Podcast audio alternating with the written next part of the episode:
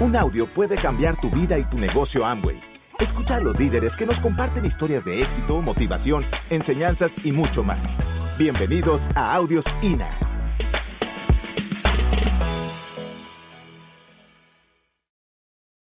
Vamos a comenzar a tocar un poquito nuestra historia.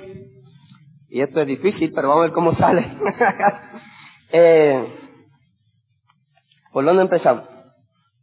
Bueno, para el año 1990, eh, estaba yo, trabajaba yo a principios de ese año como gerente de una empresa, daba clase de maestría y alta gerencia, era asesor de tesis de algunas universidades y era consultor de informática y auditor en algunas compañías.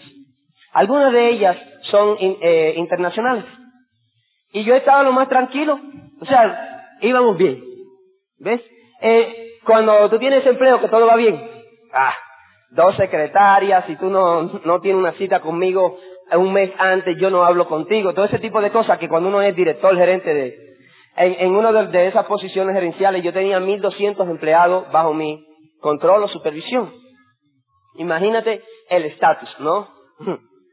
Y cuando yo fui a una reunión de esta, imagínate tú, ¿quién me hablaba a mí si yo no sabía todo, no? Eso pasa. Bueno, pues entonces, estaba la cosa lo más bien cuando comienza, para el año 1990, comienzan a ocurrir algunos pequeños detalles en nuestro país.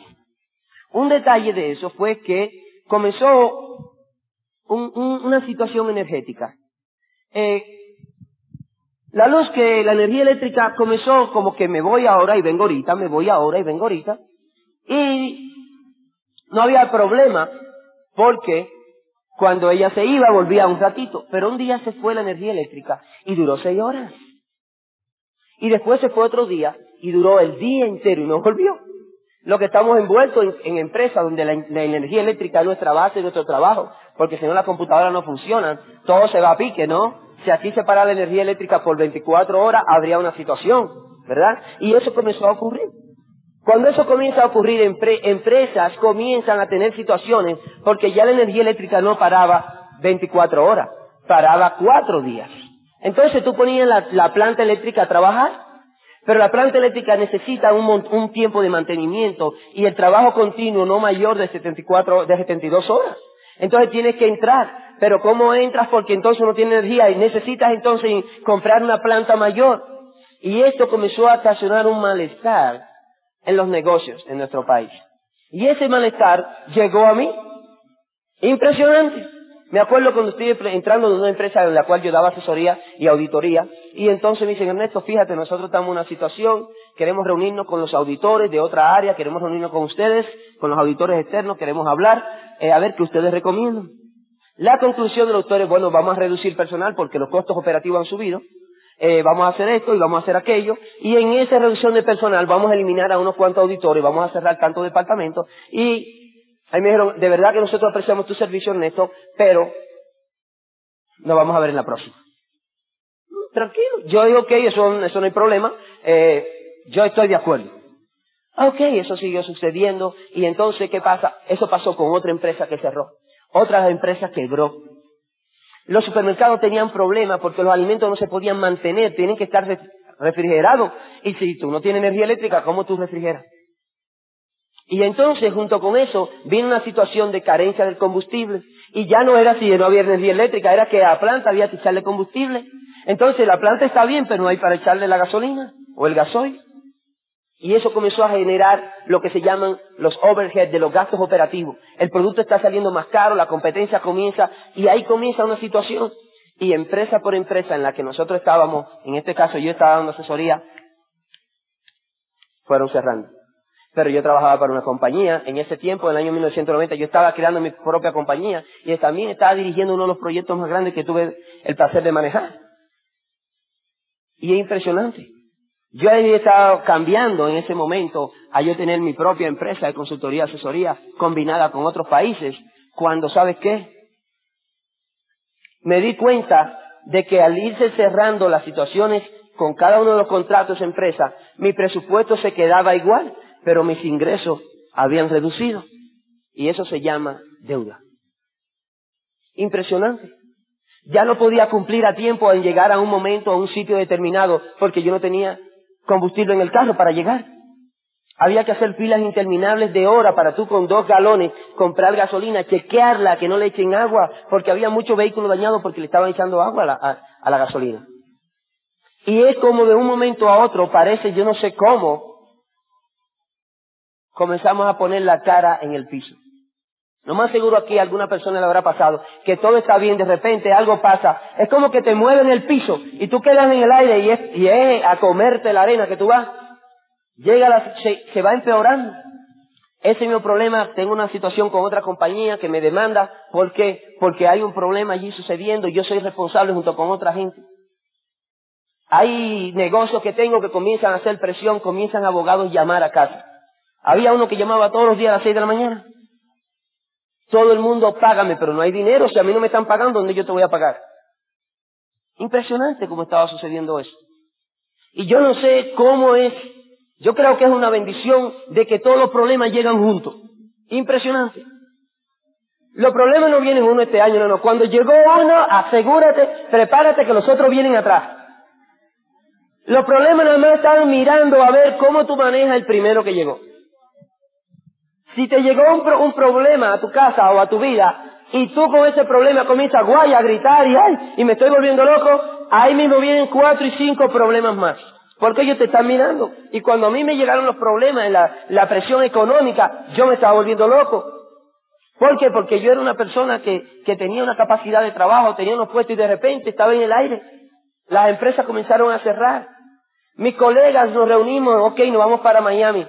Muchos de ellos se pudieron ir y yo no me puedo ir si yo, mis niños están, yo tengo niños recién nacidos y mi familia y mi esposa, o sea, ¿cómo yo me voy a Miami y, mi familia? O sea, yo me voy a ir y, o sea, lo voy a dejar ahí. No me puedo ir. Aparte de eso, tenía una situación de que tenía que buscar un visado norteamericano para poder salir. Algunos ya lo tenían porque venían de, parece que habían trabajado o veían la situación y tenían la oportunidad y salieron.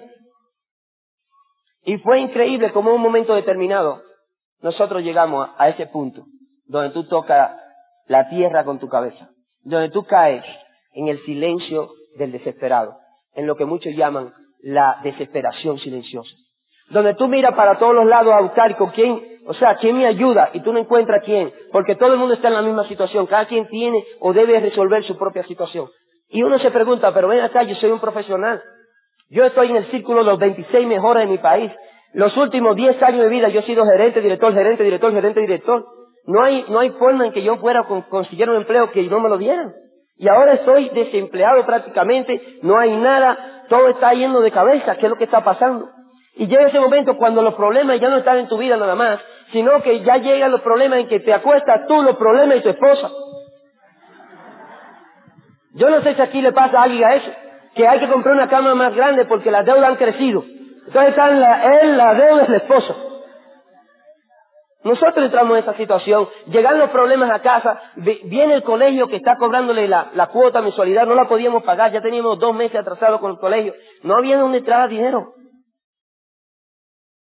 Los bombillos, yo no sé cómo ellos se comienzan a dañar, ellos se enteran y se, se dañan en el momento en que están, y para que la gente se entere que tú estés mala, se dañan las palancas de los inodoros. Yo no sé, algo que tiene cinco años funcionando y de repente se rompe, las cosas comienzan a caerse como te, la palabra no se puede decir aquí, pero te hundiste, te llevó quien te trajo. Impresionante. Eso a mí me daba una rabia por dentro. Y ¿por qué esto me pasa a mí? Si yo soy un profesional, yo nunca he hecho daño a nadie, yo sé trabajar. Cualquier cosa que tú pongas por delante, tú puedes estar seguro que yo lo aprendo rápido.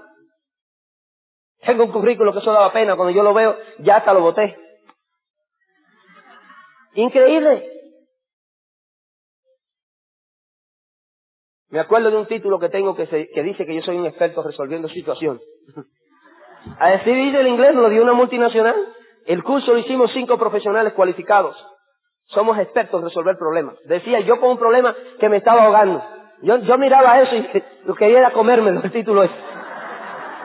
Yo no sé si alguna vez tú tienes un título que tienes pegado en la pared y eh, el título está ahí en la pared que dice que tú sabes algo y tú estás allí como que no sabes nada con la deuda ahogándote, que hay que estar brincando porque la deuda te ahogan. Y eso estaba pasando. tenía abogados llamándonos, impresionante. Entonces, por el problema de la carencia energética, el problema de que ir al supermercado había que hacer una fila también. Cuando ibas al supermercado, si tú tenías el dinero, no te, ellos no te vendían, tú no puedes comprar tres libras de azúcar. Era una libra de azúcar por familia. Y comenzaron a racionar las cosas. Para tú seleccionar carne, tú tenías que estar ahí tempranito. Impresionante que eso estuviera pasando. Nosotros estábamos en ese momento siendo pegados al piso. Y los niños comenzaron a enfermarse. Todos juntos. Yo decía, pero ¿qué es lo que yo he hecho mal? O sea, aquí hay algo que no está funcionando bien. Me acuerdo cuando la niña mía, la guagua pasa, el autobús que no la recoge y sigue de largo. Eso le causó un trauma a mi bebé. Yo decía, no mami, es que tú te vas a ir conmigo. Mire ese carro, ni lo lavaron, no se ha bañado. Yo le decía todo eso para tranquilizarla. Y sentarme con la directora que me dice, dentro de un mes nosotros vamos a expulsarla a sus niños, porque ustedes no han pagado. Pero mire que nosotros, espérese un momento. Dice, lo entendemos, es que no es usted. Casi ningún padre ha podido pagar aquí.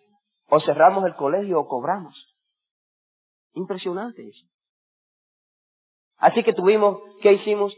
Aunque hace la mayoría una decisión inteligente, buscar dinero prestado. No había a buscar dinero prestado. Y comenzamos a buscar dinero prestado por todas partes, a todo el mundo, al banco, a todo el que pudiera. Teníamos una niña que en esos tiempos la vacunábamos, el, el médico de ella la inmunizaba, estaba en Miami y nosotros pagábamos una consulta en larga distancia con él y había que inmunizarla semanalmente y eso era dólares. Pero yo nunca pensé, nunca yo pensé que, que yo iba a perder mi empleo. Yo nunca pensé que las asesorías iban a acabar si yo estaba en el, mejor, en el mejor momento. Impresionante que eso estuviera pasando. Me acuerdo de una señora que le habíamos pedido dinero prestado. Ella vivía como cuatro o cinco cuadras de donde nosotros vivíamos. Y ella salía de su casa a las siete y media de la mañana y llegaba a mi casa a la una y pico. Ella salía para casa. ¿Dónde ella perdía esas cuatro o cinco horas? Porque ella cruzaba donde el vecino le hablaba de nosotros y así venía casa por casa donde todos los vecinos contándole los problemas que yo no le pagaba, que mi esposa, que yo que, era unos tramposos, así al dueño, a los de la bodega, a todo el mundo hasta que ella llegaba a casa y allí ella me decía de todo. Y un día yo le dije, mire, yo quiero hablar con su esposo. Me dice, yo no puedo estar en esto. Me senté delante de él y le dije, ¿sabes qué? Ahora mismo nosotros estamos pasando por una situación. No tenemos la forma de pagarle, pero un día yo le voy a devolver cinco veces lo que usted ha confiado en nosotros. Espero que den un poquito de paciencia. Y él anotaba en un libro, ustedes aquí usan créditos que te prestan y te cobran interés. Eso crece solo y eso es, mira, impresionante. Si pudiéramos oficiar los réditos, eso, eso se duplica solo. es impresionante.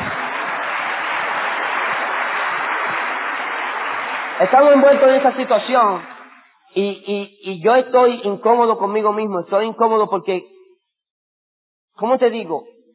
Se supone que tenemos, teníamos la solución de las cosas. Se supone que, que las cosas iban a estar bien siempre. Y no era así. Estábamos peor que nunca. Y estábamos siendo presionados por las deudas. Y me acuerdo que un día yo caminando al pasillo de la casa, estaba con uno se incomoda solo, ¿no? Y dio un golpe impresionante en la pared. Yo nunca había dado un golpe tan fuerte como ese. Y yo estaba tan preocupado que yo no lo sentí. Pero yo di un golpe impresionante en la pared. Iba, la, iba para acá, daba vuelta. Y así caminando, me acuerdo que saliendo para la calle, yo iba a caminar porque no sabía qué hacer. Yo comencé a cuestionar. Como muchos de nosotros comenzamos a cuestionar. Yo comencé a cuestionar. ¿Pero por qué estoy en esta situación económica? ¿Por qué mis hijos están enfermos? ¿Por qué yo no tengo una oportunidad? ¿Por, ¿por qué? ¿Por qué comencé a cuestionar? Y comencé a buscar y a cuestionar. Hasta que un día lo declaré. Esto es una ilusión. Va a desaparecer. Tuve que parar de cuestionar. Tuve que comenzar a ser agradecido por lo que estaba pasando. Y comencé en ese proceso. ¿Cómo lo hice? No sé. Pero yo andaba buscando una salida. Andaba buscando una salida. ¿Cómo iba a pasar? No sé. Se lo dije a mi esposa, yo lo voceaba en la calle, lo voceaba en el pasillo, la gente se me quedaba mirando, porque a mí no me importaba. Un día Eran como las tres, cuatro de la tarde. Yo eh, tenía una suerte tan difícil en ese tiempo. Yo había trabajado para una corporación eh, canadiense, había desarrollado un software eh, japonés canadiense en tres idiomas. Se vendió el software y después que la compañía lo vendió me llamó y me dijo que no, que no se hizo la venta. Se supuestamente había, había que entregarme más de 200, más de 100 mil dólares. Porque los equipos se vendieron por mi firma y por lo que nosotros, el equipo mío, había hecho. Pero fue astuto, parece que él dijo, no, este, en lo que él va y viene. Yo llamo, no, no ha pasado nada Ernesto, ni se ha hecho la venta, pero ya se había hecho, como era internacional y yo estaba en esa situación. Por eso uno no le comunica nunca a nadie cuando uno le está yendo mal. Porque que el otro se entera que a ti te está yendo mal, es lo que quiere empujarte y aplastarte. Diferente a lo que nosotros hacemos aquí. Ese día entró un joven a casa que me debía un montón de dinero. Me dijo, Ernesto, mira, yo sé que todos nosotros y, yo tengo este problema también, eh, alguien pagó una de las aplicaciones, yo tengo que traer esta parte. Él pagó completo, lo que yo hice fue pagar mis deudas y, con lo que sobró te lo traje a ti. Digo, gracias. Eran como 500 dólares. Le digo yo a mi esposa, amores, cámbiate, esta noche vamos a comer carne. Esta noche vamos para el supermercado. Unos minutos en lo que ella va a la habitación a cambiarse, suena el teléfono. Ring. Yo no sé, yo le decía, yo no entiendo cómo sonó porque allá habían cortado el agua, la luz, el teléfono. yo agarro la llamada así y era una de las alumnas nuestras, una alumna de, de ingeniería, muy inteligente, que me dijo, profesor, ¿usted tiene unos minutos? Digo, sí, dime. Yo, yo estoy viendo aquí un sistema y no lo entiendo y me gustaría que usted, yo sé que si usted lo ve dos minutos, usted me puede dar una opinión. Usted me puede decir. Y yo digo, ok, como vivía cerca de casa, no te preocupes, como yo voy a salir, yo voy, paso, recojo la, información y lo estudio en la noche. Y voy para allá. Cuando llego a su casa, ella tiene un papel, ocho y medio por once, con unos círculos redonditos. Parece que lo hizo con un compás. Y estaban muchos detalles y números y flechitas y eso. Y yo llego y ella está en la mesa. Yo no vi bien la mesa, pero ahora yo sé que eran catálogos lo que está, catálogo lo que había allí regado, muchos papeles, y ella estaba con ese papel mirándolo. Cuando yo llegué, me acerco, digo, dime, ¿cómo estás? Ah, bien, eh, ¿qué es lo que pasa? Y ella me pasa la hoja. Y yo lo miro. En informática hay una, un sistema de desarrollo eh, de sistemas que se llama SMM. Y en base a círculos, nosotros llamamos burbujas y las burbujas representan grupos de información.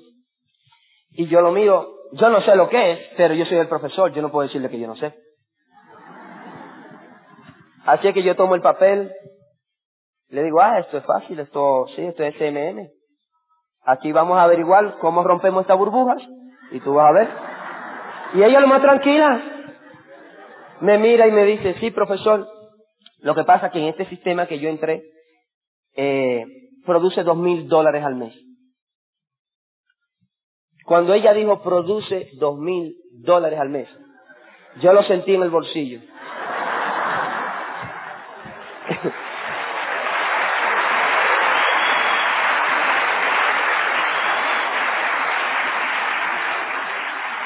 Así que agarro el papel más firmemente. Le digo, y, y como tú sabes que que esto genera dos mil dólares. Me dice ella, ah, profesor, la, corporación que respalda esto es una corporación norteamericana.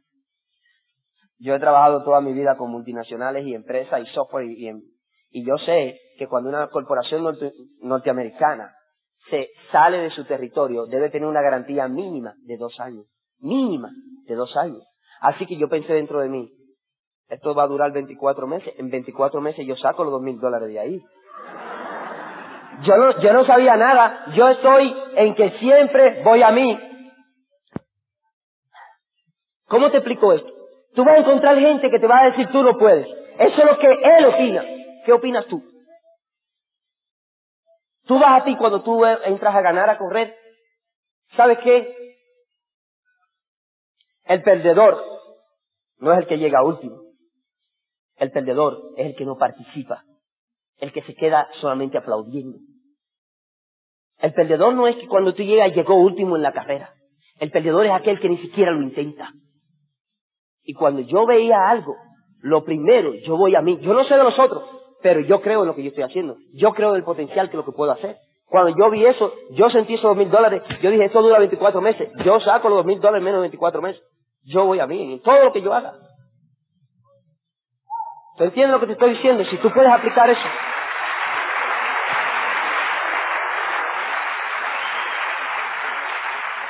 La próxima pregunta que le hice, ¿y cómo, cómo yo tengo un papel de esto?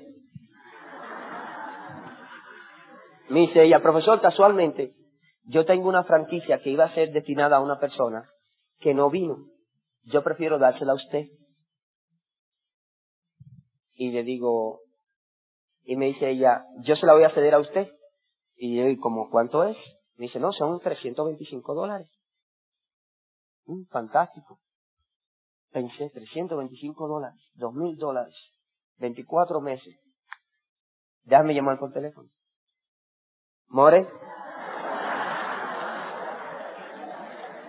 Digo, More, eh, acabamos de entrar en un sistema. No vamos a poder hacer la compra porque vamos a invertir el negocio en el sistema.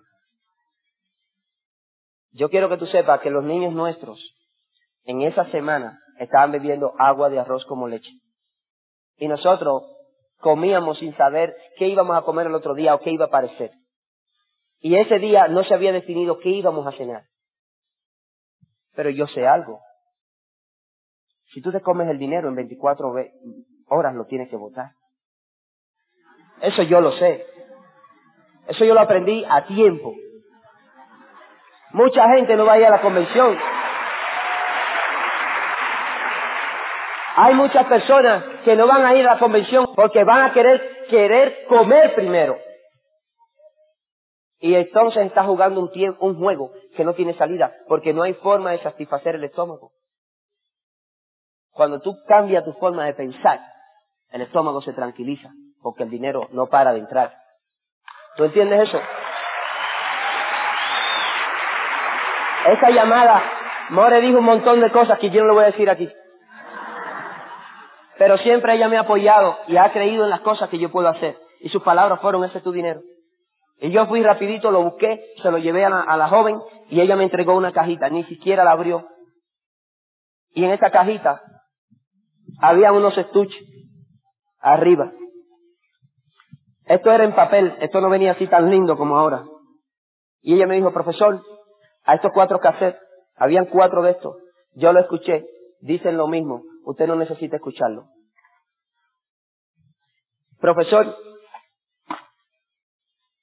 esos cassettes no le van a ayudar en nada. Yo escuché algunos, no dicen nada que pueda valer la pena. Si usted quiere lo escucha si quiere no. Pero son parte de esto. Y me lo entregó. Y yo agarré mi cajita, le di las gracias y me fui a mi casa.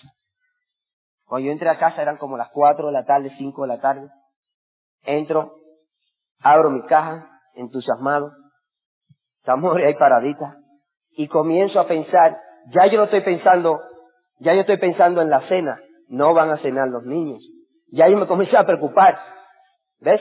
Porque cuando tú estás tomando una decisión inteligente, tú tienes que saberlo. Hay que actuar rápido. Es como cuando tú le hablas a alguien de este negocio. Si él no actúa dice, yo lo voy a pensar, el estómago lo va a gobernar. Tú, no puedes, dicen los libros de éxito que las personas exitosas son las que, las que toman decisiones más rápido. Si nosotros, mi esposa y yo, tenemos un éxito hoy en día en este negocio, se debe a la lealtad y el respeto que siempre me he tenido y a una rápida decisión sin pensar en el estómago. Y comenzamos a abrir eso. Y todo está en inglés. Yo leía bien en inglés, pero no entendía lo que había allí porque ellos hablan un lenguaje, ellos están hablando el lenguaje de eso, yo ando buscando informática, yo ando buscando una empresa, yo ando buscando y hablando de que, que esto, que fulano gana un 4%, que, y que yo quién, y yo, y pero y por dónde yo entro, o sea, cómo es que, cómo yo entro a ese número que está ahí, no encontraba la forma, y comienzo a sacar y en la cajita hay un detergente que se llama SA8. ¿Para qué SA8 si no había energía eléctrica ni siquiera para la lavadora? ¿Para qué? Y esto no me sirve y esto no sirve y esto, hasta que encontré unos juguitos y unos chocolates que de un sistema para mantener y rebajar de peso, se llama Positrin. Con eso cenamos nosotros.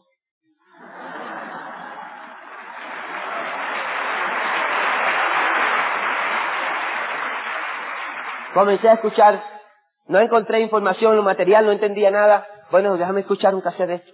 Pongo un cassette. Quiero que recuerde esto. Yo daba clase de maestría.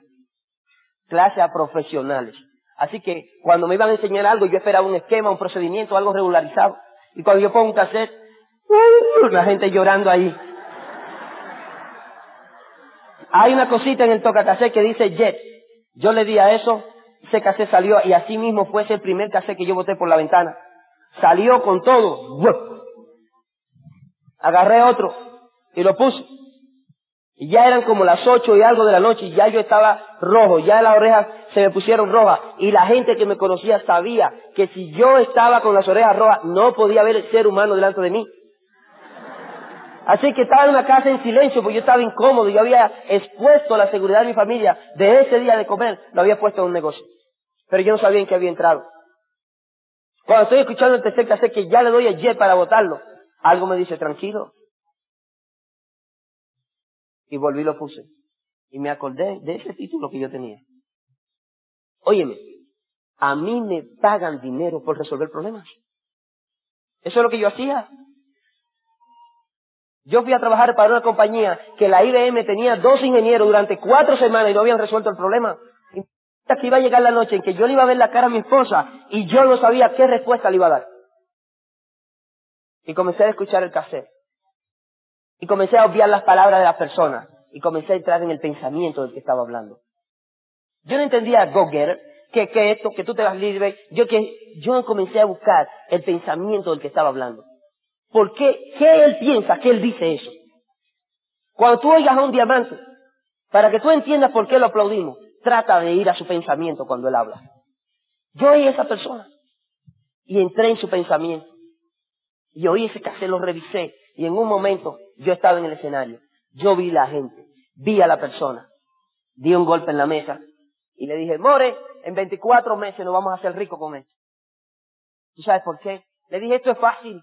Aquí la gente no tiene que tener background, aquí tú no tienes que ser un profesional, aquí tú no tienes que ser perfecto, aquí tú nada más sirves a la otra persona, tú le enseñas lo que ellos hacen, tú le hablas de esto que hace como habla ese tipo, no importa como tú lo digas. Y en 24 meses eres libre. Y en 24 meses fuimos Esmeralda. Pero fue una decisión de un cassette.